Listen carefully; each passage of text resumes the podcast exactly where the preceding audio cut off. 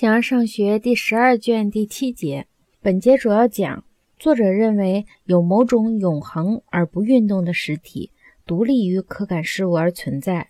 这种实体没有体积，没有部分，不可分，它不承受作用，不被改变。何所为或目的因是可以不被运动的东西。此外，作者写道，最高层次的思想是以至善为对象的思想。理智通过分享思想对象而思想自身，思想的实现活动比对象更为神圣。思辨是最大的快乐，是至高无上的。生命就是思想的实现活动。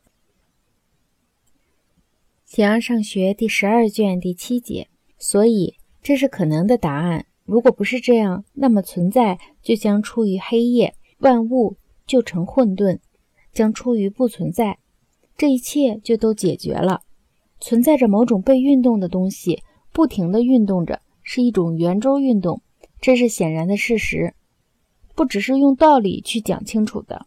最初的天是永恒的，此外还要有某种运动着它的东西。既然被运动的东西又运动，是一种居间者，那么某种不被运动而运动的东西，就是永恒的实现的实体，它以这样的方式来运动。像被向往的东西和被思想的东西那样运动，而不被运动。最初的这些东西也是这样。被欲求的东西只显得美好，被向往的东西才是最初的真实的美好。欲求是意见的结果，而不是相反。因为思想是本源，理智被思想对象所运动。只有由存在所构成的系列自身才是思想对象，而在这个存在的系列中。实体居于首位，实体中单纯而实现的存在者在先。单一和单纯并不相同，单一表示尺度，单纯则表示自身是个什么样子。而美好的东西，由于自身而被选择的对象，都属于思想对象的系列。在一系列中，最初的永远是最好的，或者和最好相类。通过分析就可明白何所为或目的。应可以是不运动的东西，和所为有对于什么的，有由于什么的。这两种和所为中，一种是不运动的，另一种则不是。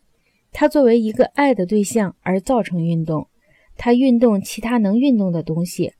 如若某种东西被运动，那就是承认它可能成为其他的样子。所以，如若天的实现性是最初的运动，就其被运动而言，是允许变成别样。尽管在地点上，而不是在实体上。既然有某种运动，而自身又不被运动的东西存在着，现实的存在着，它不允许变成别样。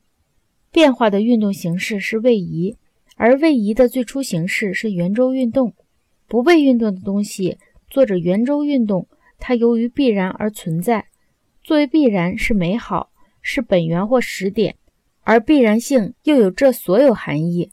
由于与意向相反而被强制，或者没有它好的结果就不可能，总须如此而不需别样，是最单纯的意义。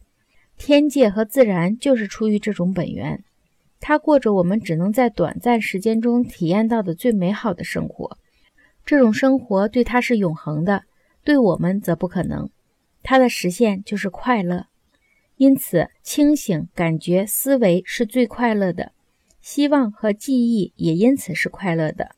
就其自身的思想是关于就其自身最为善的东西而思想。最高层次的思想是以至善为对象的思想。理智通过分享思想而思想自身。它由于接触和思想变成思想的对象，所以思想和被思想的东西是同一的。思想就是对被思想者的接受，对实体的接受。在具有对象时，思想就在实现着。这样看来，在理智所具有的东西中，思想的实现活动比对象更为神圣。思辨是最大的快乐，是至高无上的。如若我们能一刻想到神所永久想到的制服，那就令人受宠若惊了；如若想得多些，那就是更大的惊奇。事情就是如此，神是富有生命的。生命就是思想的实现活动，神就是实现。是就其自身的实现，它的生命是至善和永恒。我们说神是有生命的、永恒的至善，由于它永远的、不断的生活着，永恒归于神，这就是神。